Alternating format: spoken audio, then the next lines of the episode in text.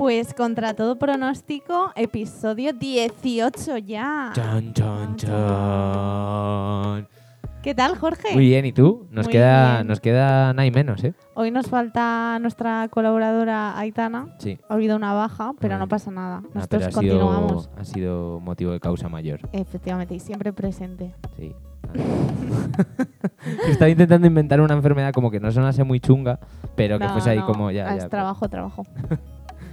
¿Que, ¿Con quién estamos? ¿Con quién estamos? Es buena pregunta. ¿Puede, puede hacer el ruidito que ha hecho al principio y a ver si. A ver si la, la gente lo adivina.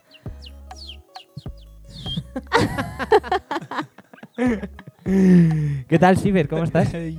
Bien, bien, aquí estamos haciendo el pajarito, haciendo el canario, mm, para no variar. Y bien, todo bien, un poco cansado, pero bien. Venís de dar clase, ¿no? Sí, sí, sí. De dar clases, sí, casi, de hecho, a la clase he llegado medio justo, así que estoy como que con todo el tiempo encima, supongo que todo fin de curso, de cosas de clase, ahora verano, mucho evento y muchas cosas. Entonces, sí. Bueno, pero está como remontando un poco la cosilla, ¿no? Parece. No, totalmente, totalmente. Yo, yo, o sea, es- no sé si estoy viendo la luz o estoy volviendo a ver la oscuridad de todo el trabajo, de todas las movidas, ¿sabes? O toda la cara de querer hacer mil cosas, ¿sabes? Pero bien, bien, sí. Muy, muy guay que, que haya vu- vuelto toda esta movida, ¿sabes? Sí, se nota, se nota. Sí, ya era hora. Sí, y ahora, ahora sí, por fin. Por fin empezaba a haber movimiento. Total. Bueno, pues... Nada, al principio Nada. siempre os dejamos como un espacio para que os presentéis, que contéis un poquito, pues, quién es Cifer, de dónde viene, a dónde va, qué busca. Mm. Sonaba rollo el programa de Quintero. ¿eh? Sí. Pues, a ver, el- esta yo creo que es de las partes que peor se me da, la verdad. O sea, a mí cuando me piden envíos para cosas, yo lo llevo muy, muy, muy chungo, ¿sabes? Pero, a ver, soy Cifer, mm, bailo, soy bailarín, supongo que vengo aquí también en ese tipo de contexto. Mm, bailo popping principalmente. Y nada, vengo, yo qué sé, vengo de las Islas Canarias, soy de Lanzarote. Ahora aquí resido en Madrid y nada, eso, no sé qué más, más puedo decir. ¿Y tienes alguna formación en Madrid ahora o tienes algo regular? O sea, se, se- se No ya- sabemos si Sí. tienes una formación. no lo sabemos. Eh, o sea, se acaba el verano, pero entiendo que en septiembre, si Sí, nada sí. cambia, continuará, ¿no? Momen- mom- sí. sí, sí, sí, momento publi, es un poco, ¿no? Un poco, sí. un poco forzado, pero... Let's go, let's go. No, sí, sí, pues en cuanto a clase o eh, de, y tal, sí. Ahora en septiembre, de hecho, ahora terminamos el curso y estamos ahí tramando cosillas con la gente de la formación. En plan de, tengo yo una formación aquí en Madrid, presencial, y online también, ya que cabe pues decirlo. y, y nada, ahora fin de curso y de cara al septiembre ya tengo como que tenía, estaba medio pendiente de a ver qué hacía yo el año que viene, pues tú ya sabes que este, sé, este tipo de vida a veces es un poco loca, pero lo tenía claro que, que me quedo y que hacemos, sigo haciendo la formación y sí, sí, seguimos ahí adelante. A tope. Genial. A tope. Que mm, has dicho que eres bailarín de, de popping. ¿Cómo, ¿Cómo te empiezas a interesar tú por el estilo, eh, mm, un poco cultura y demás? Mm, hombre, culturalmente eh, eh, creo que es de las últimas partes, pero en cuanto al estilo se refiere, yo pienso como que tengo muy, de alguna manera, la danza o el baile como que la tengo muy intrínseca desde pequeño, pero no, no, era, el que, no era el que estaba apuntado en clases de, de baile ni nada, sino de pequeño como que bailaba siempre con mi familia de bailar, de que nos poníamos música y bailábamos. Mi- ah, tenía una tía mía de, de allá de Gran Canaria que la, la- yo qué sé, era una fiesta, entonces nos tenía siempre bailando, teníamos como que siempre de bailar y de, recuerdo de pequeño tener mucho el baile.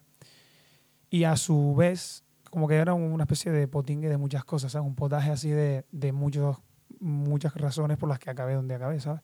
Pero principalmente fue eso, que el baile me gustó muchísimo. También tenía la tendencia a hacer el robot de pequeño, no sé cómo que Ujú. un robot y me gusta, yo qué sé, ya hay una conexión también. Y también la conexión muy fuerte con el hip hop desde, desde pequeño, que cuando lo descubrí fue como, esto lo quiero hacer yo, sin tener ni idea de lo que era el hip hop. También ya fui viendo qué era lo que me gustaba, que no, porque el, el baile en cuanto al hip hop se refiere al último a lo que me, me dediqué, porque yo bailaba breaking también antes que el popping. Y, entre toda esa movida, yo que sé, esa adolescencia de querer ser un poco alternativo, hip hop, tú sabes, eh, época de tirarle al rap, tirarle al beatbox también, tirarle a todo, al graffiti también, es que le tiré un poco a todo. A la vez me gustarme el baile, mm, acabé en el popping y ya después me fui más a lo que viene siendo culturalmente, el funk y demás, y ya me interesó a niveles, ya me metí de lleno, o sea, muy temprano, muy, muy joven. ¿Qué significa para ti el estilo? Mm, para mí el estilo, mm, hombre, es eso, es un poco, o sea, se, me juntan muchas cosas que a mí me gustan mucho. Supongo que también no solo el popping como lo entiendo yo a nivel general, sino como qué significa para mí el estilo en sí. O sea, para mí es, siempre lo digo, supongo que también la gente que, que me me escucha en clases o tal, que ahora que estoy a full, pues lo escuchará siempre, pero ese punto entre danza y efecto y a mí me gusta mucho soy también muy friki de la ficción, de la ciencia ficción, de, de, la fantasía también. Mm, me inspira muchísimas cosas que vienen siendo irreales o que no son humanas en sí. Entonces, Movimientos naturales. Claro, o sea, no, me, me, me motiva, qué sé, eso. Cosas que no, que no, no podríamos ver ahora o que no, no nos creeríamos. Entonces, el efecto en sí me gusta.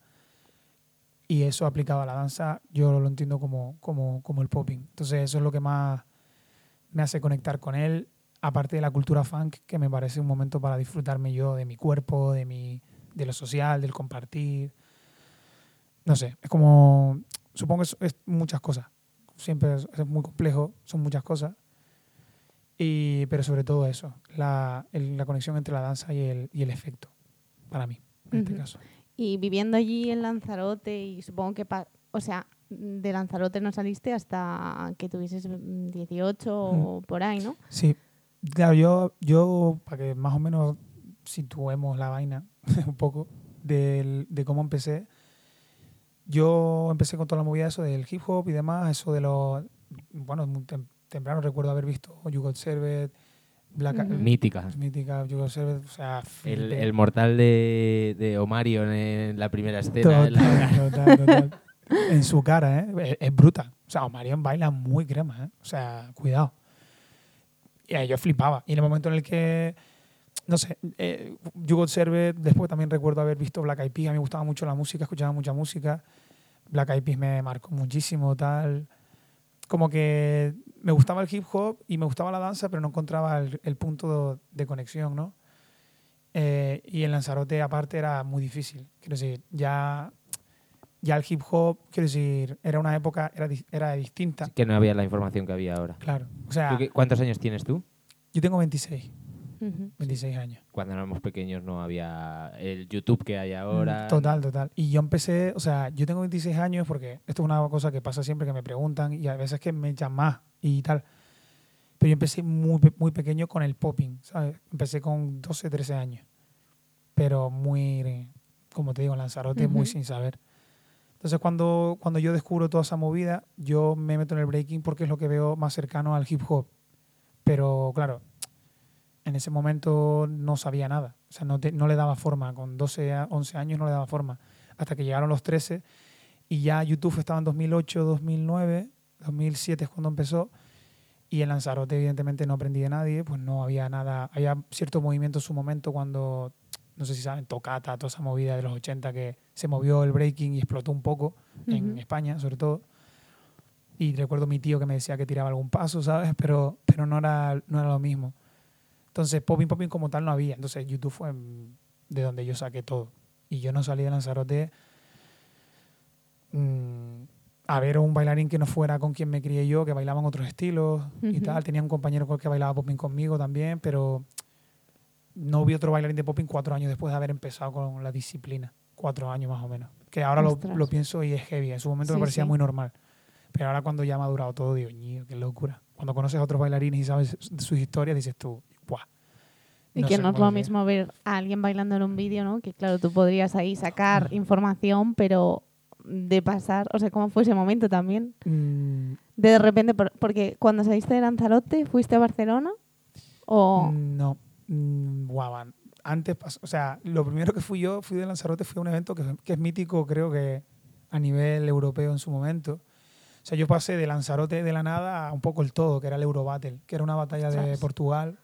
Me fui a... Tú dijiste a, Champions League directamente. tal cual. No, no, fue, fue clave ese momento, la verdad que yo era un, era un pibito con, en mi familia como que, como que de alguna manera estaban flipando y les impactaba porque era muy joven y tenía las cosas muy, muy claras con, con la vaina del baile. Entonces, era, fue, era difícil. Un pibe de 15 años, yo viajé con 15, 16, 16 años, 16 años solo a Portugal. Me O sea, de Lanzarote fui a Madrid, de Madrid fui a Vigo y de Vigo fui a Oporto. Y tenía 15, 16 años. A dos días de viaje solamente. Fueron, sí, no, todo tal cual. Y, y, son cosas que en su momento me parecían normal y quería con todas las ganas, pero lo veo desde la distancia y digo, qué loco, ¿sabes? O sea, tus padres tuvieron que decir, uff. Sí, mis padres, muy locos. fueron momentos que, claro, que ellos no, no, entendían que es normal, ¿sabes? Y que tal y como en Can no solo en la península en general, en España en general, sino que ya siendo Canarias era, era complicado, sobre todo decir, oye, me quiero dedicar a bailar popping, ¿sabes? Que yo no quiero sonar muy puretón porque tampoco lo soy, no soy muy mayor, ¿sabes? Pero te juro que, que en esa época eh, el popping era inexistente en España y en muchos sitios. Era como, ¿qué es eso? Era como si te metieras a, a dedicarte a algo que no, nadie entiende y nadie, ni tú mismo le puedes ver el, de dónde puedo vivir yo de esto y a qué me puedo dedicar, ¿sabes? Pero yo digo, pues yo qué sé, pues lo que es padre, ¿sabes? Porque me encanta bailar esto, ¿sabes? Y fue un poco así, en verdad. Pero fue, YouTube fue lo que me hizo aprender ahí.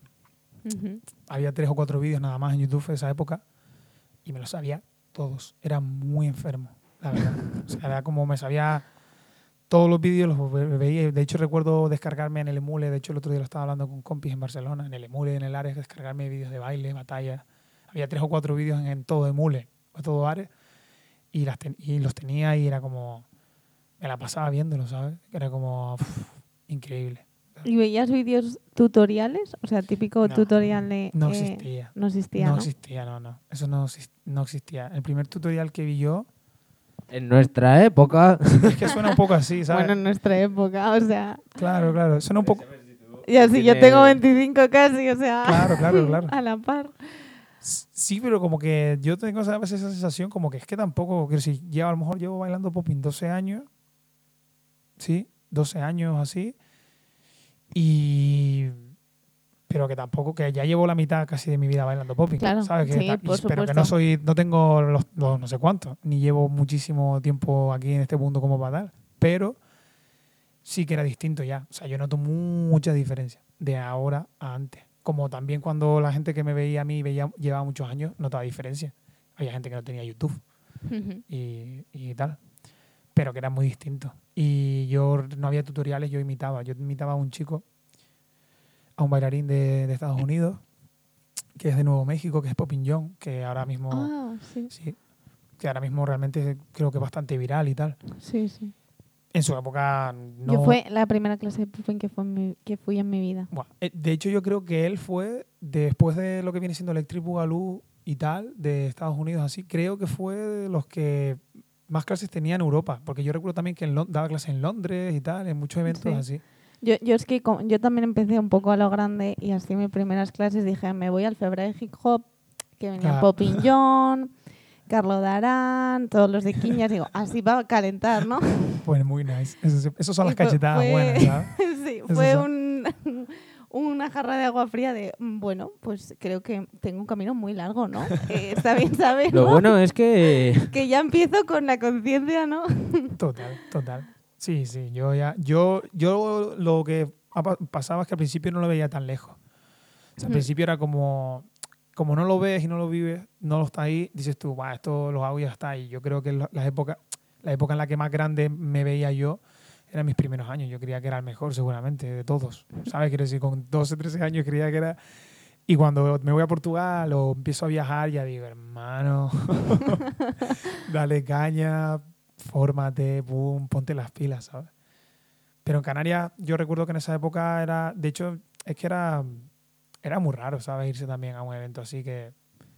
Era como un mundo como totalmente paralelo a lo que se estaba viviendo un poco mm, en Canarias y, y, pienso que en España, porque es lo que al final he sacado en conclusión también con todos mis colegas, con los que al final nos uníamos porque éramos pocos en España, ¿sabes? Y después ya habíamos los que llevaban más años en España y era como, wow, queríamos estar con ellos y aprender también, ¿no? Pero la experiencia de Lanzarote fue muy buena y no tan buena. Y la parte más buena era que me busqué la vida yo solo y al final me lo he llevado conmigo, que tampoco lo he rechazado. Y he hecho que baile también pues de una manera como que distinta, como la, mayor, como la mayoría de personas en España, porque se, se, ha dado que los puntos que en los que se bailaba popping, en Barcelona es donde más estaba prendido en esa época, pero después estábamos tres o cuatro matados por toda España y muy repartidos y nos juntábamos, que éramos Enoch, yo, Álvaro Frankenstein, Danny Books, Reche, tal, como que Mojoyoyo, Dan en Huelva, como que estaba uno en Huelva, otro en Galicia, otro en Alicante, otro en Madrid. Éramos, o sea, yo en Canarias, éramos como muy, muy de diferentes puntos de España, ¿sabes? Entonces, cada uno bailaba muy distinto y después íbamos aprendiendo, pero llevábamos tiempo dándole caña muy solos, entonces hizo también bien, porque lo notamos ahora que, que tenemos un, hemos tenido un camino muy independiente, ¿sabes? Muy, búscate la vida y búscate la forma de seguir creciendo. Sin tener nada, ¿sabes? Total, total.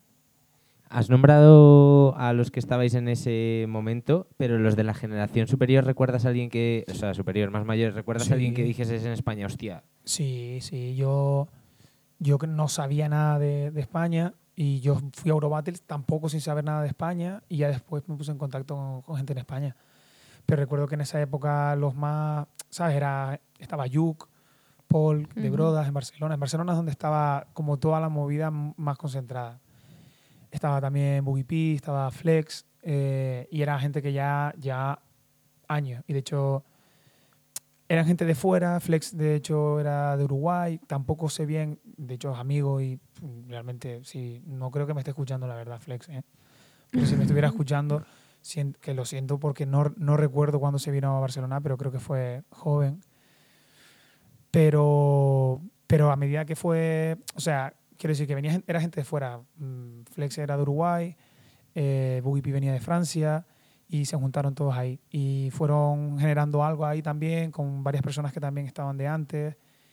Y, y era algo que ya estaba formado. Y ya cuando ibas a Barcelona, pues decía, guau, qué guay, tal, no sé qué. En ese momento era como, esta peña controla y vive todos los días ese popping y comparte con gente de otros países, ¿sabes? Pero bueno, alguno más se me escapará seguramente. también ha, ha, habido en Andalucía, había gente también que de, antes que nosotros estaba Espi en Sevilla, eh, Pablo también en Sevilla. Eh, también hay un chico que no llegué a conocer que se llama Nakem, que también creo que era de Sevilla. Y algunos más, bueno, estaba Roborob también en Madrid. Y hay una generación anterior a nosotros, pero como que muy inconexa porque creo que no por otra razón, sino porque no había la facilidad de conexión de ahora, ¿sabes? Era como yo en Canarias, evidentemente, Madrid, para mí, desde Canarias, Madrid era como otro mundo, ¿sabes? Era como, cuídate. Yo voy, además siendo un pibe, y a lo mejor no, no teniendo la, la, posibilidad económica de viajar, mmm, no, no, podía permitírmelo. O cada X tiempo ahorrando mucho dinero, ¿sabes? Pero, Sí, no, claramente no es lo mismo que ahora que coges el móvil, escribas a alguien y dices, oye... El grupo de WhatsApp, claro, Popines, ¿no? claro, Popin Madrid, Popin Barcelona. Y puedes organizar algo y realmente juntar a todo el mundo claro. y, y vivirlo de otra manera. ¿Y sigues, eh, o sea, piensas que es en Barcelona donde sigue más latente eh, el estilo, la cultura? Hombre, pienso que, que, en Barcelona siguen viviendo de todo lo que han trabajado y todo lo que ha crecido la comunidad y es muy heavy en Barcelona. Pienso que también a nivel, creo que creo que lo que viene, lo que ha pasado en Barcelona mmm, está pasando en muchos sitios a la vez. O sea, está pasando ya. plan, en Madrid, está pasando lo que ya pasó en Barcelona. ¿Y qué quiere decir? Ese cifer de niño venía a Madrid, a la Madrid de ahora, y flipaba. Quiere decir que, que ya está haciéndose algo. En Vigo, están, en Galicia en general están currando muchísimo y está creciendo un montón. En Canarias también. O sea, la gente de allí también está haciendo una labor súper tocha. Pienso que Barcelona no es el epicentro, pero ellos tienen como un bagaje, pues, ya se las ven venir algunas cosas o ya están más hechos algunas cosas. Sobre todo el trato con, con la comunidad del, del freestyle. Pero, hombre, no pienso que sea el único sitio o el foco principal, porque te digo, la comunidad está muy repartida ahora mismo en España. Y lo más bonito de todo también es que, que Barcelona ha abierto, se ha abierto a todo, todo el mundo se ha abierto a Barcelona y de alguna manera creo que, que la comunidad en general está muy, muy, muy, muy una, ¿sabes? Como que ya no es Barcelona, Barcelona, ¿sabes? Ya la gente de Barcelona viene a Madrid. la gente de Madrid va a Barcelona y la gente de Barcelona va a Galicia y si alguno tiene ganas de cogerse tres horas y pico de avión, se baja a Canarias. ¿Sabes? Pero antes eso era impensable. Y, pero ya, ya ves las caras como que ya se mezcla más. Y eso es muy bonito porque yo te lo prometo que de ver cómo estaba antes a verlo ahora es como hay que valorarlo mucho. Muchísimo. O sea, independientemente de lo que pase, ha mejorado muchísimo. Muchísimo y es de valorar. Sí, sí, la verdad que vamos. Yo, yo estoy flipando ahora en Madrid. O sea, flipando. Que, es, que es que todos los fines de semana es como, eh, no me da tiempo ir a todo lo que está pasando. O sea, no me da tiempo estar en todos los sitios y, y joder, eso es increíble. Total. O sea, Total. Es como Barcelona. Barcelona en su momento era así y cuando te vas a París es así y tal, pues Madrid evidentemente ya está en ese punto. Totalmente, totalmente. Y va más, ¿eh? Yo con Valencia ya estoy viendo un montón de movimiento también. En Andalucía en general también un montón. O sea, yo no no, no se escapa nadie en, Baleares, en Extremadura, en, la gente de Zaragoza, de Pamplona, del norte. Es que es una pasada. O sea, en todos, siempre hay más o menos movimiento, pero lo hay. Y antes no existía.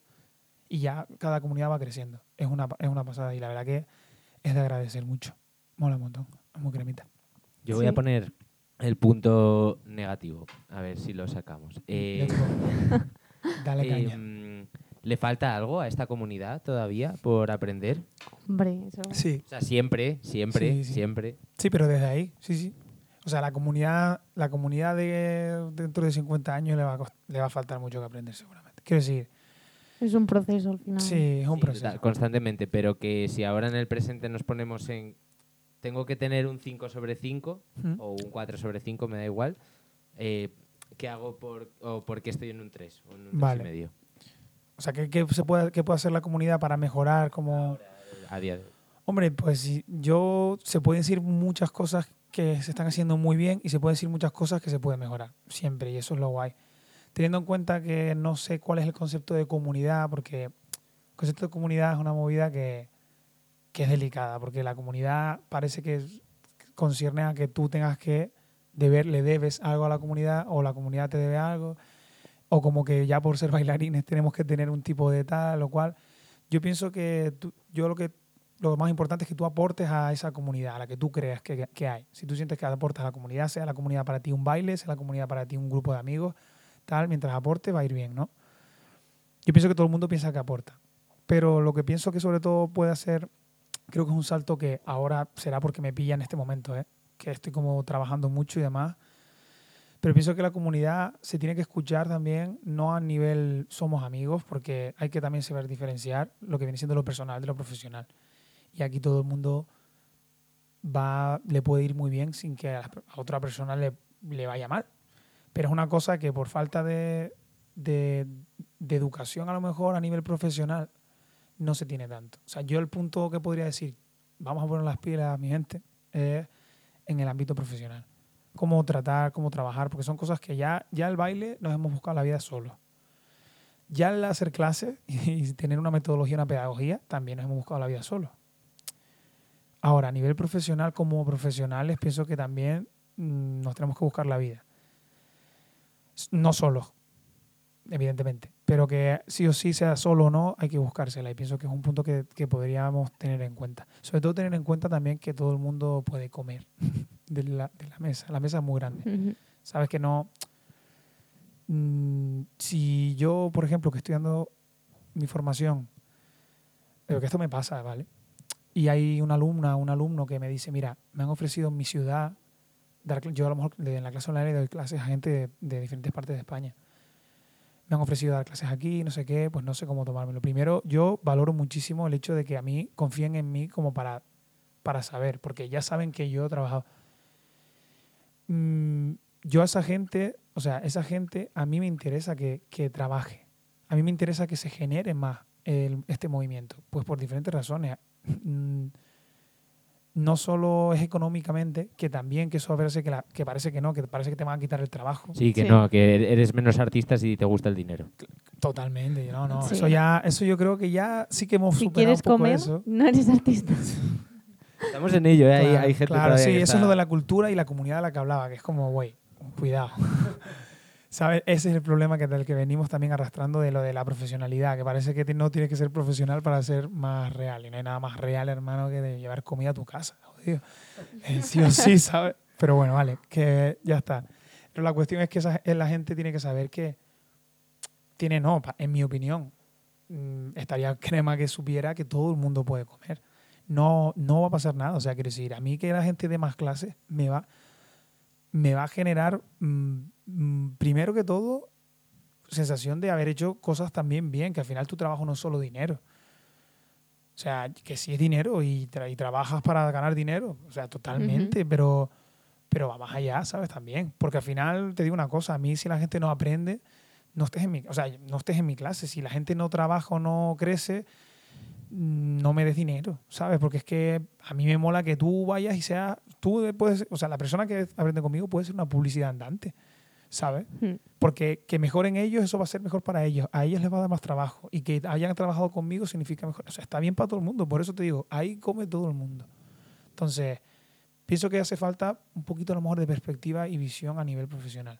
Como que esos rollos de lo que hablas tú, de para ser más real, o sea, esas son cosas que ya huelen y yo en verdad, yo creo que ya esto está más out, ¿sabes? Pero que aquí todo el mundo puede tal y que a nivel profesional tenemos que respetarnos, que somos compañeros de trabajo, ¿sabes? Y que cuanto más grande sea el pastel, más hay para repartir el día de mañana. Si hay más gente que baila guay, que genera nuevos alumnos, y si hay un artista que cuenta con un coreógrafo, y si hay. ¿No? Es como que haces grande y haces industria, que es al final lo que a todos nos interesa que ocurra. Más, o sea, más allá de que hagamos cosas que nos gusten, que lo disfrutemos, que enseñemos a gente. Sí, pero... que luego siempre nos quejamos, ¿no? De que no se da un valor a la danza, de que a lo mejor no tenemos un espacio, y bueno, es que que si no, no existe eso, no lo vamos a tener nunca. Total, total. Y que, y que al final no, no hay nada mejor que, bueno, directamente contigo, Lucía, pues yo qué sé, yo lo experimento a lo mejor en la formación. O sea, mm. ver que gente viene a una jam y que están disfrutando, pasándoselo bien, sintiéndose libres con una cosa que les has ofrecido tú. Eso es muy crema. O sea, eso es muy, muy crema. O que que la gente tenga una oportunidad que tú no has tenido. Porque es así, porque no, pasa, no pasa nada, es lo normal. Eh, yo cuando estaba en Lanzarote, pues yo qué sé, mm, mis alumnos en un año pues, me dan pal pelo, en mis cuatro en Lanzarote, o en cinco años, es normal, ¿sabes? Y eso dice que estás haciendo las cosas bien. Y mola cuando te vas al chabolo, te metes en la cama y dices, yo, qué bomba que esta peña esté mejorando y estén felices, ¿sabes? En plan, se lo pasan crema, disfrutan y están creciendo. Y encima después se pueden labrar un futuro yo qué sé, hermano, cremísima, ¿sabes? Que no... Todo bien, ¿no? todo bien, ¿sabes? Todo bien. Entonces, pienso que eso hay que, hace falta un poco de visión y educación, incluso estudiar un poco el hecho de, oye, a nivel profesional, ¿cómo, cómo tenemos que proceder? ¿Qué aporta? ¿Qué no? ¿Qué tal? ¿Sabes? Y lo demás puede ser lo personal. Lo demás es personal de cada uno y pienso que, que cada uno haga lo que, lo que crea y, y que crea que es mejor para su círculo y su gente más cercana. Siempre respetando, claro. Total. Totalmente. Es que, o sea, al final hay, o sea, estoy muy de acuerdo con el concepto que has dicho tú de comunidad, que, que, puede estar equivocado y que entras en el peligro de, si estás muy cerca de esa gente, es como acabas siendo mi amigo y es, o sea, ojalá, pues me encantaría ser amigo de todo el mundo, no, te seguro que no tengo tiempo de cuidar claro. 200 amistades, claro. eh, pero lo que es guay es que se trabaje en un bien común, o sea, es que las, comunidades, o sea, las comunidades en, al menos lo que eh, yo he vivido más cerca, que es Madrid, que hay como nichos de comunidades, ¿sabes? Hay como 20 comunidades y es como, hostia, no hace, falta que haya 20, ¿sabes? Que con que haya una y tú hagas tu estilo y yo el mío y al final te veas y te lleves guay y compartas y, compartas, y generes hacia un lado o hacia otro que lo va a hacer más grande, o sea, un lado u otro lo va a hacer más grande siempre. Eh, es el punto positivo, ¿no? Totalmente. Yo, Yo, sí, yo sí que pienso que al final el concepto de comunidad es algo como que si nos planteamos así de para qué es para cada uno, en plan, O sea, que haya 20 comunidades es como, es que vas a preguntarle, o sea, mañana se siente alguien aquí te va a decir, es que hay 20 comunidades y hay 40. Y ahí viene uno y te dice, hay una comunidad. Quiero que al final, en verdad, no tienes por qué, pienso, tú no le de, yo la, la, clave que, que, al final, yo era, al principio cuando empecé era como muy, la comunidad, no sé qué, no sé cuánto.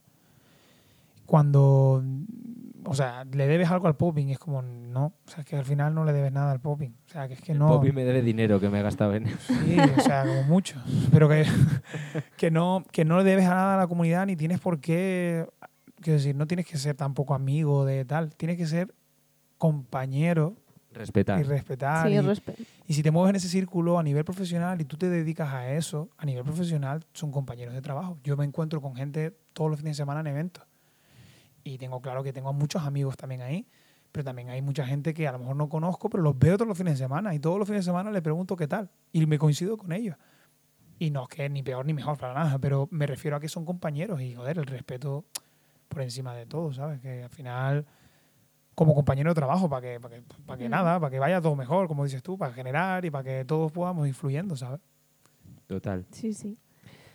Pues vamos a hacer un corte, ¿no? Para aquí poner nuestro hilo musical, que hoy no tenemos a nadie. Nuestra instrumental. Eh, es que si no hay hilo, o sea, se lo hemos contado antes así, porque la gente no sabe que normalmente pues hay gente que nos, nos pasa canciones, gente que está empezando. Eh, hoy es uno de esos días en los, eh, que, no, tenemos han pasado nada. No obstante, ha, habido un pajarillo, un canario, por aquí antes que ha pasado que ha dicho que conocía gente y que lo mismo la temporada que viene había sorpresas. O sea que, Así que las esperamos. Eh, ahí, ahí se cae la cosa. que nada, vamos a hacer un cortecillo y, y volvemos después de, del hilo musical.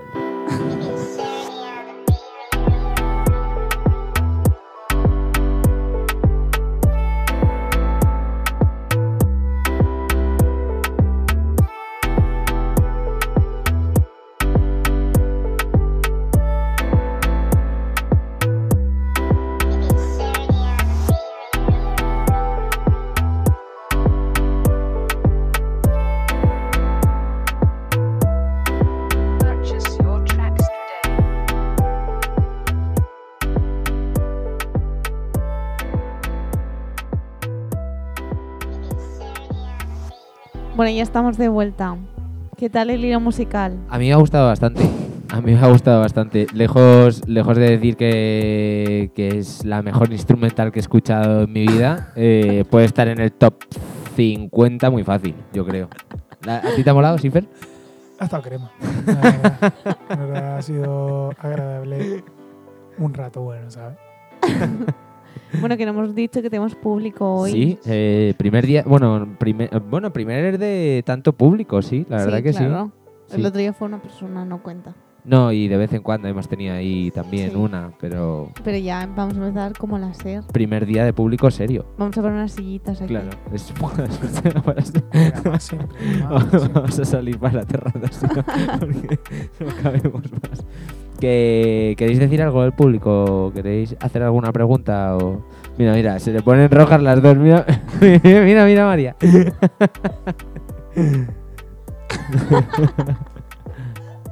decir que el, catering deja bastante que desear. Eh, hay cacahuetes en la cocina, tío.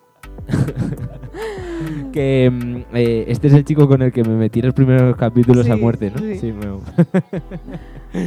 que mm, retomando un poco la conversación de antes, eh, ahora mismo estás como, o sea, no estás centrado solamente en una cosa, ¿no? Sino que estás haciendo 200.000, mm, que lo estábamos hablando antes.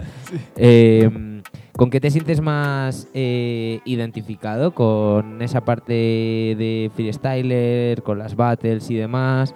Eh, o, con la docencia? Em, no sé si, coreografía también has tocado. No, no sé, ¿con, qué te sientes más identificado de, de lo que estás haciendo ahora? Mm, pues eh, realmente ahora, ahora, mm, el foco que he puesto es como que pusheado un poco el tema de, de las clases y la docencia por el hecho de que es una cosa que a mí me gusta mucho. Y todo porque también era lo único que me podía, o sea, podía por, enfocarme ahora con el tema de bueno, la actualidad del coronavirus y demás.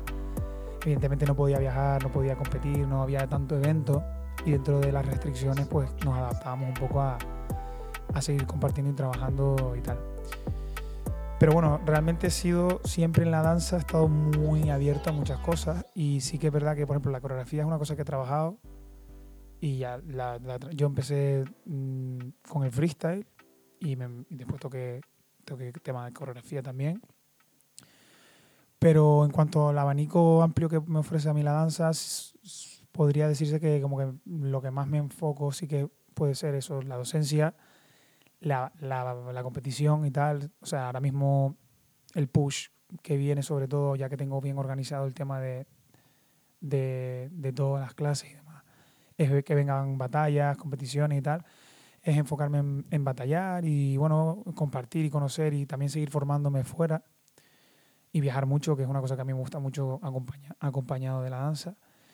Y también, bueno, pues de alguna manera también estoy como tocando poco a poco también el tema de, de la escena, ¿sabes? En plan, es una cosa que, que me gusta muchísimo. No sabría decirte si me gusta más que, que batallar, la verdad. Me gusta mucho, mucho el espacio de teatro y demás y, todo lo que conlleva ese, ese contexto.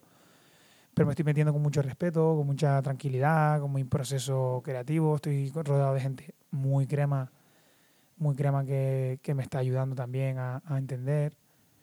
Y, y nada, en principio, bueno, pues también estoy en un proceso de crear algo también con un compi, con alguien, una persona también que nos va a dirigir y demás.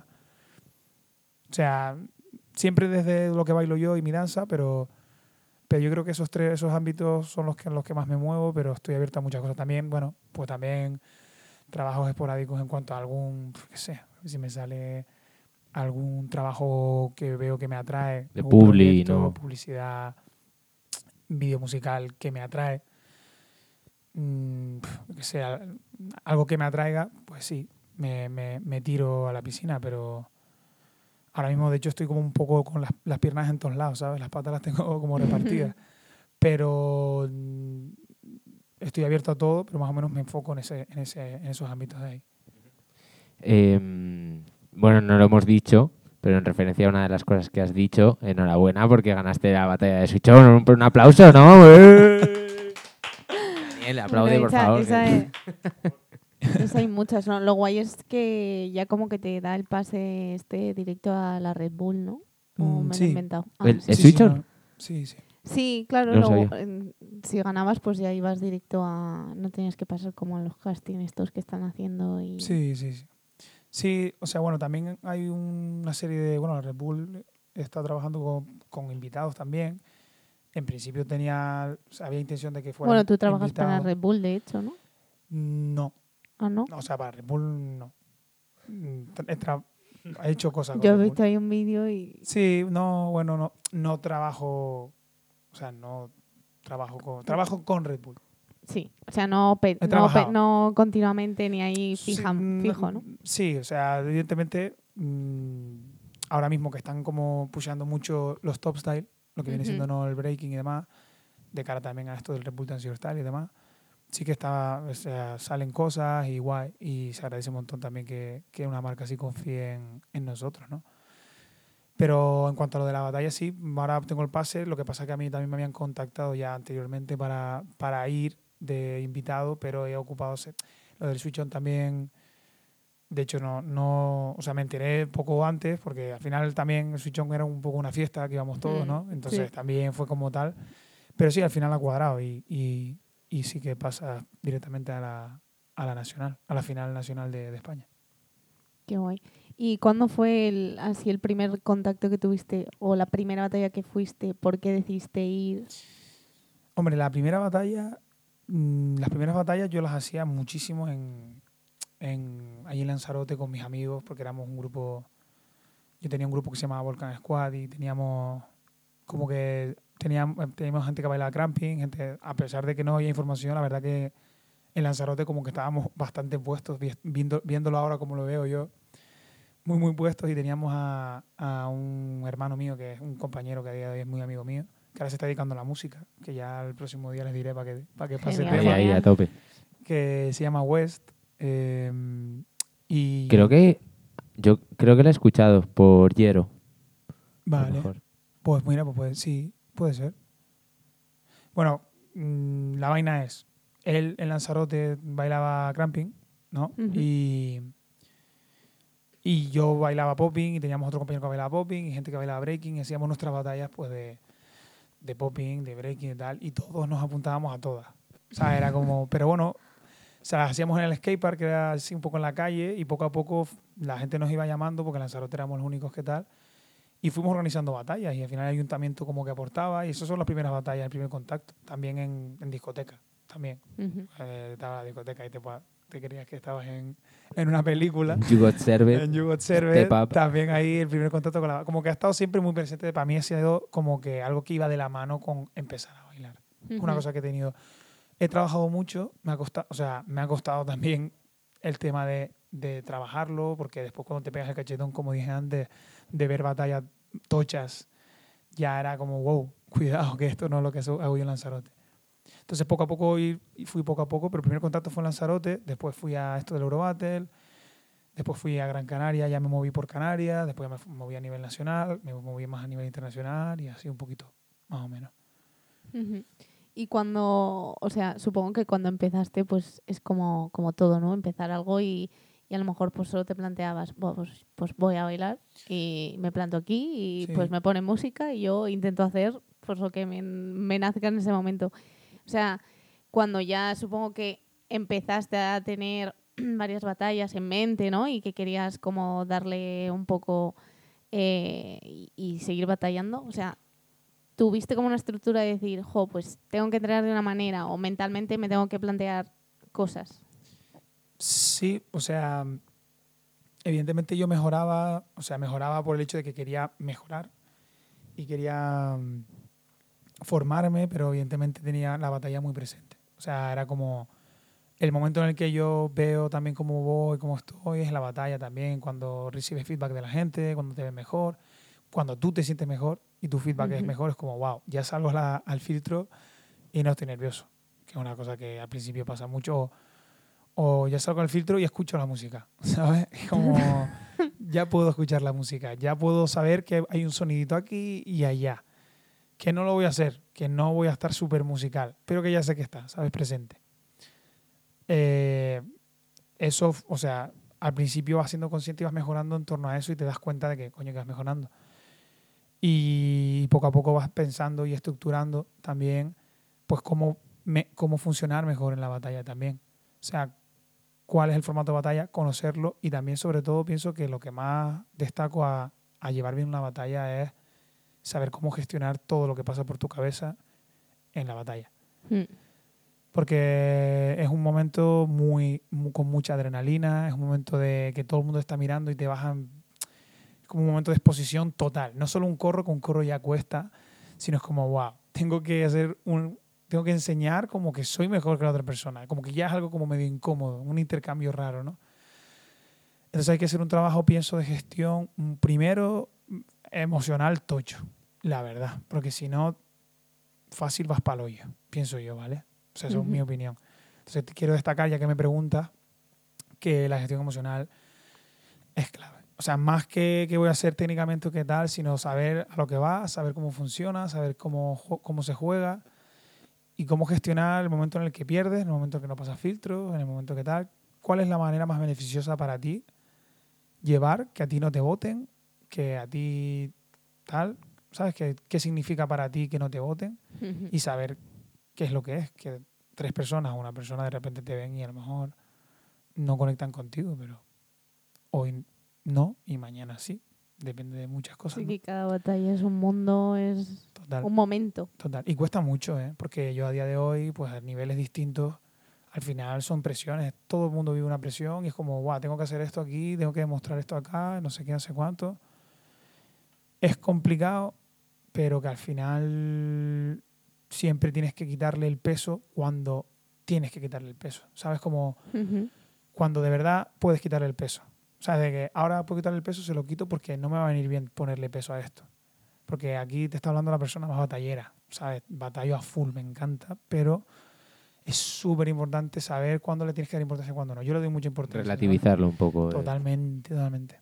totalmente relativizarlo, porque si no te. Si cuando estás batallando no le das tanta importancia y cuando se termina la batalla y no pasa el filtro, le das mucha importancia y te vas a tu casa pensando, guau, ¿qué significa esto para mí? Esto significa que no soy válido porque no me han pasado, no soy válido, porque en ese momento no ha sido válido de alguna manera. Te vas confundido y frustrado, evidentemente. ¿Sabes? Como es difícil de gestionar. Y sobre todo cuando dices tú, coño, pero si yo paso, ¿sabes? Yo gano esta batalla, ¿cómo es que no lo han visto? Saber cómo funciona el juego. Hay tres personas y tres cabezas pensantes que no eres tú.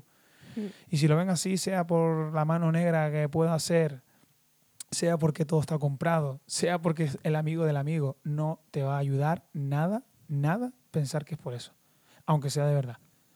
Y eso es una realidad. O sea, en mi realidad es la verdad. ¿Por qué? Porque eso lo único que va a hacer es que eches balones fuera y no tomes responsabilidades, ¿sabes? Pues ya está, a la próxima lo dejamos más claro. Y lo único que va a hacer es beneficiarte porque vas a mejorar, ¿sabes? Te va a beneficiar. O sea, el ponerte en una situación como ponerte en una situación complicada o estar en una situación complicada y saber ver más allá creo que es la clave. Yo tengo de referencia, que la nombro aquí un poco friki, tengo de referencia a un anime, que hay un personaje que se llama de Naruto, no sé si conocen, sí. se llama Rock Lee.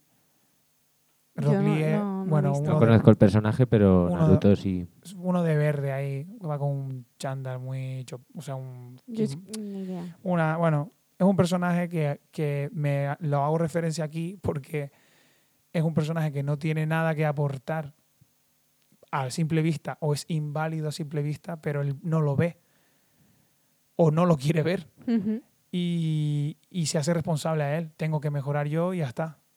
Y la gente, pues evidentemente, arremete contra él y le, le lo, lo baja, lo, lo invalida.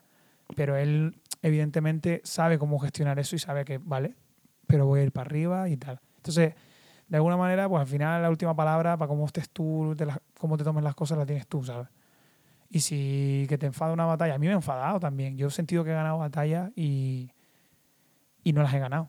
Y batallas importantes. Y sentido, me he sentido por un momento como estafado. Yo lo entiendo perfectamente, lo he vivido pero tienes que saber gestionarlo porque como te creas que a lo mejor eso es real, no eres válido, que las batallas están compradas, a lo mejor nunca puedes disfrutar de una batalla otra vez, ¿sabes?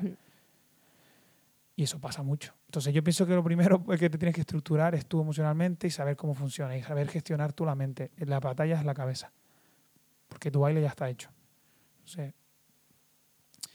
y si quieren saber a nivel estructura, a lo mejor baile, ya más allá de eso, no sé. Sí, sí, sí, sí. De lo que quieras, de lo que quieras. Bueno, yo en mi caso mmm, funciono muy, o sea, tengo muy claro que hay que tener claro como que hay que tener muy claro que el método de la de mío no va a funcionarle a todo, el, mundo, ni de coña.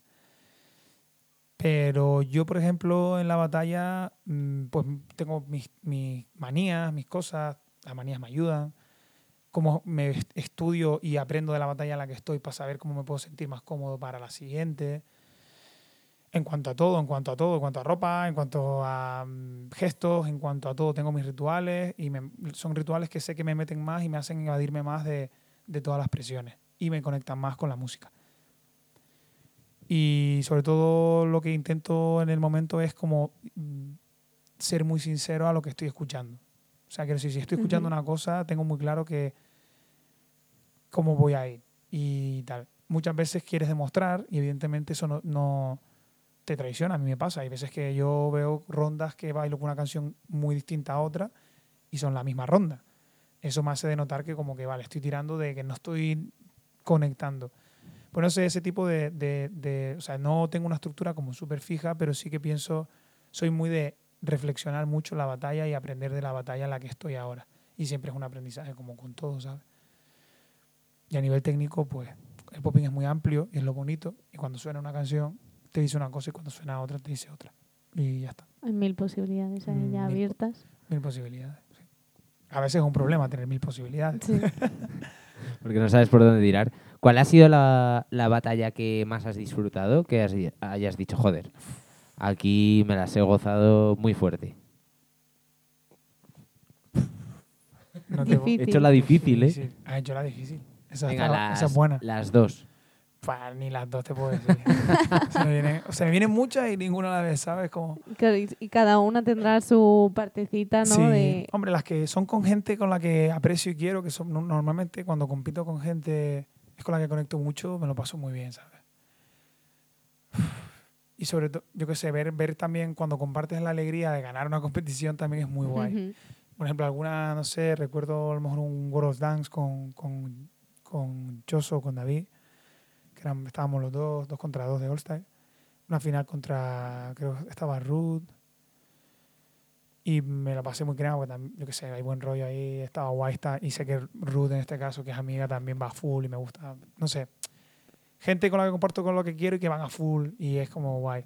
Y después cuando ganas o cuando lo haces bien o cuando te sientes bien, no ni siquiera cuando ganas, sino cuando dices tú, guau, hermano, la hemos roto, viste eso, y guay, lo que hiciste, cuando lo compartes mola un montón. Pero te podría decir muchos eventos, Faro Urbano, mol- muchísimo, mola muchísimo todas las veces. Pff, No sé, hermano, Funky Style en Barcelona también estuvo guay. Es que te... vale, vale, no, No, no, no, nos vale, no, nos vale nos con vale. esto. Nos vale con esto. no, no era examen tampoco. A ver, ¿cuántos eventos de edad? ¿Te imaginas? No, no, no. No, porque o sea, ahora yo creo que es imposible. Que, mm, y, o sea, hablamos de, que psicológicamente en una battle es bastante complicado gestionar emociones, ¿no? Porque entiendo que el nerviosismo, eh, el, la autoexigencia puede ser otra. Eh, ¿cuándo, cuándo piensas tú que llega tu punto de inflexión de decir, ok, aquí he empezado a gestionar esto y ha sido lo que me ha hecho... O sea, ¿cómo fue lo primero que te ayudó a ti a nivel emocional para empezar a, a enlazar con, con el resto de cosas? Nunca me lo he planteado. Una buena pregunta. Mm, Hombre, las- las- los mayores cachetones que me he llevado de que he dicho, ¿qué me estás contando? Que dice, que dice, ¿el juez de verdad piensa eso? Han sido los mayores, mayores puntos de inflexión, sin ninguna duda, eso Mm. seguro. O sea, seguro, de estar a lo mejor en el evento, yo recuerdo de estar a lo mejor en un evento embajonado por no haber pasado, que es una cosa que a mí no, no me gusta. No me gusta, pero me lo, pues a veces hay que respetárselo y ya está. Pues estás embajonado, dices tú, guau, hermano, qué pena, me a lo mejor cuando te has preparado mucho, cuando te has preparado mucho mentalmente, físicamente, o cuando vas con alguien y te has preparado muchas rutinas, mucha coreo, muchos ensayos, muchas cosas. Cuando te pegan es- esos cachetones y te tal, pues lo pasas todo mal y empiezas a saltar toda la basura, en plan, empiezas a, gestionar, plan, empiezas a- por tu cabeza empiezan a venir muchas cosas muy chungas, ¿sabes? Primero, que a lo mejor no tienes que estar ahí, que eso es una cosa heavy, ¿eh? Y eso es una cosa que le pasa, estoy seguro, a todo el mundo. Todo el mundo siempre se baja un poquito porque estamos, supongo que criados de alguna manera así, ¿no? O lo tenemos en el ADN, en el ser humano, pero es así, ¿no? Entonces, de alguna manera, mm, ese momento, después, me dejo, me respeto, me escucho, y cuando me pego ese cachetón, digo, a ver, Dani, o sea, ¿qué pasa? O sea, ¿qué, ¿por qué piensas así? ¿Por qué? ¿Qué ha pasado? ¿De verdad esto, cuánto significa esto para ti? Tal cual. Esas preguntas, cuando empiezo a preguntar mucho, pues indago, veo qué es lo que pasa, qué es lo que tal. Y siempre digo que, bueno, que, que es tu responsabilidad, que al final, si no has pasado los filtros, o sea, no es tu responsabilidad, conlleva a otras personas, evidentemente, pero bueno, que toma responsabilidad en lo que puedes, que es seguir trabajando y seguir mejorando, y ya está Ujú. pero un punto de inflexión claro, o sea, tengo claro cuando me han roto, cuando me han dicho, qué sé, esto, o sea, pierdes a lo mejor una batalla que dices tú, joder, yo lo veía totalmente distinto. Cuando realmente lo ves tan claro tú y de repente Claro. alguien que te dice, no, no, Claro. Y, pero, todo lo contrario. y te das cuenta que pasa. O sea, te das cuenta que pasa. Y puedes hacerlo, negarlo o decir, hay que, vale, cuidado. Y ahora mismo, por ejemplo, estoy falto de eso. O sea, tengo la necesidad también de, que me pasa, ¿sabes? Que cuando me siento así, me, me- me- hace pensar mucho y pienso que me hace ser un push el hecho de que yo vaya a un sitio y me rompan un poco, ¿sabes? De que, me, Ujú. de que a lo mejor no lo haga bien o que no dé mi máximo, no me sienta cómodo, aunque gane la batalla y no me sienta cómodo, digo, oye, tienes que espabilar en este sentido, hay que sentirse un poco mejor, respétate más en esto, no sé qué, o que directamente mm, pierdas una batalla y que pierdas la batalla y digas tú, guau, tío, pues eso yo no lo veo negativo, sino que son cosas que me pushean. Entonces, Siempre que me pasa eso, son puntos de inflexión, de alguna manera. Yo creo que hay un punto negativo que suele ser positivo, que es el que te hace reflexionar. O sea, que el que- hecho que te dé es igual eso, al final lo que acaba ocurriendo es que te da igual eso, te da igual la danza, o sea, te da igual el free, te da igual la danza, eh, lo dejo, ¿no? Porque pff, me da igual, es una mierda, eh, bajo Sí, los sí, brazos. Total, total. Yo creo que hay un punto negativo que es el hecho de empezarte a replantear cosas que si lo retransformas medio rápido a positivo y Mm. dices, joder, vaya mierda, pero sé lo que tengo que hacer, que es currar. Total. eh, Es un push enorme. Claro, eso es. Yo creo que el punto es entender ese, o sea, lo que has dicho tú, ¿eh? De, entiendo ese momento, lo respeto más o menos, bueno, a mí me pasa mucho lo de intentar respetarte a ti mismo en ese momento de cabreo, te- Sí, sí, es complicado. Eh, pero Sí, o sea, yo, yo la verdad que a mí ya, yo soy como tú, o sea, muchas veces necesito eso y sobre todo muchas veces eh, Jorge y yo, por ejemplo, nos vamos fuera de España para decir, eh, Claro. date una buena hostia, ¿no? Sí. Y, y sigue. Eh, pero un poco, ¿no? Eh, Para mí es un, como un push de, ostras, sí, sí. Sí, que- también, también tener clarísimo que yo es lo que más recomiendo siempre a todo el mundo que se me introduce en la batalla o que se siente medio frustrado o media frustrada, es que una batalla no te define como bailarín. Es que no te define. O sea, hay sí, muy sí. No te define. O sea, si ya tú en una salida o un día entero bailando no te define porque no te define una batalla, una ronda de un minuto, mucho menos. ¿sabes? Lo que pasa es que es el único momento en que te encuentras un juicio directo. Entonces ya es como, venga, pum, es así. No soy válido. Yo te juro, yo he tenido la experiencia de ganar un, evento un fin de semana y a lo mejor a la semana no pasar filtros en otro. Y dices tú, ya no soy el que era. Ya no.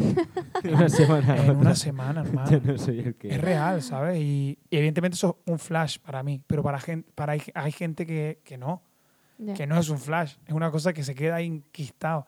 Y yo también, lo, son cosas que arrastras, pero que tienes que ir gestionando y trabajándote. Ujú. Es que lo digo porque es una pena también que por el hecho de lo, competiti- de lo competitivo haya gente que, que se pierda también partes que, que son bonitas en la danza. Que la competición es muy bonita si, si se va entendiendo. Mm. También teniendo en cuenta que, que por ahora, voy a decir el por ahora, que no me lo esperaba decirlo, pero que por ahora no es un deporte. ¿Sabes? Que las batallas, por lo menos de popping, no son un deporte. ¿Sabes? Entonces, Ojo en los Juegos Olímpicos, ¿eh? ojito. Es verdad, ¿eh? Iban a. Iban, Sí, en iban a Tokio, ¿no? En el siguiente breaking. meten breaking, ¿no? Sí, sí. Creo.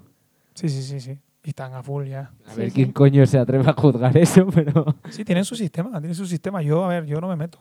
Yo, No, Sí, yo sí, tampoco, yo- que me hace, me hace gracia por curiosidad, Sí, sí, ¿eh? sí, sí. Me Pero parece, me parece súper bien. tiene un componente artístico todavía. Entonces, guay. O sea, es que es lo que te digo. Cuando hay algún componente tan. art- O sea, si me preguntas a mí de fútbol, yo decir que Ronaldinho era el mejor. O sea, si le preguntas al otro, te va a decir, pues Romario, y el otro Maradona, y el otro Messi, y el otro Cristiano. Si en fútbol y en deporte no, no eres capaz de decidir quién es el mejor, a pesar de tener estadísticas, porque conlleva un componente incluso artístico a veces, o simplemente más allá Estético, sí. estético, Mm. más allá de muchas cosas, imagínate en baile. Entonces el baile como tal es muy difícil comparar y definirte. Es muy difícil que te... o sea, Sí, sí. Sí, que sí. Sí, pero bueno, un poco como la gimnasia rítmica, ¿no? Eh, que, o sea, la artística también. sí. Perdón, la rítmica no es la artística. Bueno, Eh, pero bueno sí, también hay- dentro de. Sí, total. Que, que hay un punto Una de. natación sí, sincronizada. justo, justo, pero bueno. Componente artístico, claro, y al final el mejor, la peor. Es, es otro camino de los que no hemos hablado al principio, pero que también ensancha, así que a tope. si, si aquí estamos para ensanchar. Que mm, eh, yo creo que, que tenemos que ir cerrando, ¿no? Sí. Que la verdad que ha sido un placer. O sea, yo cuando has empezado a decir, no, podemos hablar de esto, eh, ha sido como, sí, ¿no? Si es que te estoy escuchando y estoy a gusto, tío, ¿no? Ha sido un Sí. placer, de verdad. Crema, crema. Y, y nada, sí, siempre se nos quedan las conversaciones Sí, como es que a- es que somos la- unos pesados, porque siempre decimos, Siempre decimos lo mismo. Jo, es siempre- que pues nos gustaría que esto durase ocho horas, ¿no? pero pero bueno, eso es- yo creo que eso es positivo, ¿no? Porque, joe, creo Total, que hay muchas cosas que, que hay que hablar y oye, que es genial. Así que nada, que, que nada, que un placer tenerte aquí, que Igualmente. el año que viene a ver si, bueno, el año que viene entendiéndolo como septiembre, eh, Curso escolar. eso es, tendremos segunda segunda ronda seguramente. Y, y nada, el resto que, pues como siempre, ¿no? Que muchas gracias por estar aquí, que sus queremos, primos. Yo quería también decirles que A, a quería comentarles una cosilla que, que es muy guay la cosa esto que están haciendo, que es muy crema y, y la verdad que agradezco principalmente o primeramente más bien que me hayan, hayan confiado en mí o que crean que puedo aportar y, y que estas cosas son cosas que también, a pesar de que no se vea ahora, son cosas que, que marcan mucho y ayudan mucho, seguramente sean millones los que lo vean o sean dos. O sea, son cosas que Sí, aportan Con mucho. que ayude a alguien, eh, que es- Justo. Hombre, ayuda. con que ayude a uno ya es, es Ya está ya el trabajo hecho. hecho. Claro. y ayu- ayuda y ayudará. O sea, estas cosas que queden también en el recuerdo o en el tal son cosas muy, muy, muy guay. Así que felicidades totalmente por, o sea, por el trabajo que hacen, que no solo, no solo se queda en el podcast, sabes que al final hay mucho trabajo detrás en cuanto a redes y demás, y, y eso es de apreciar, sobre todo viniendo desde cero, desde una idea, supongo que, que muy. De ¿no? Lucía, de cuarentena, de la Sí. puta loca de los cojones. Claro.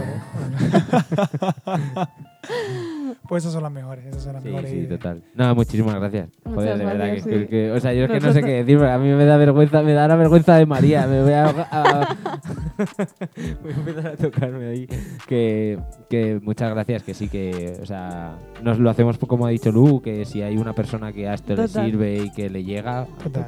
Hombre, y sobre todo a nosotros siempre lo decimos, que a nosotros esto, a lo primero que nos sirve es a nosotros. Echamos una tarde, echamos una tarde súper entretenida y aprendemos un huevo, o sea que. Nice. Me mucho, me mucho. Muchas entonces. gracias Y, y nada, que nos vemos. Queda solamente un capítulo. para cerrar Un temporada. capítulo y cerramos la primera temporada, increíble. Pues nada, que nos vemos en el último y que seáis felices.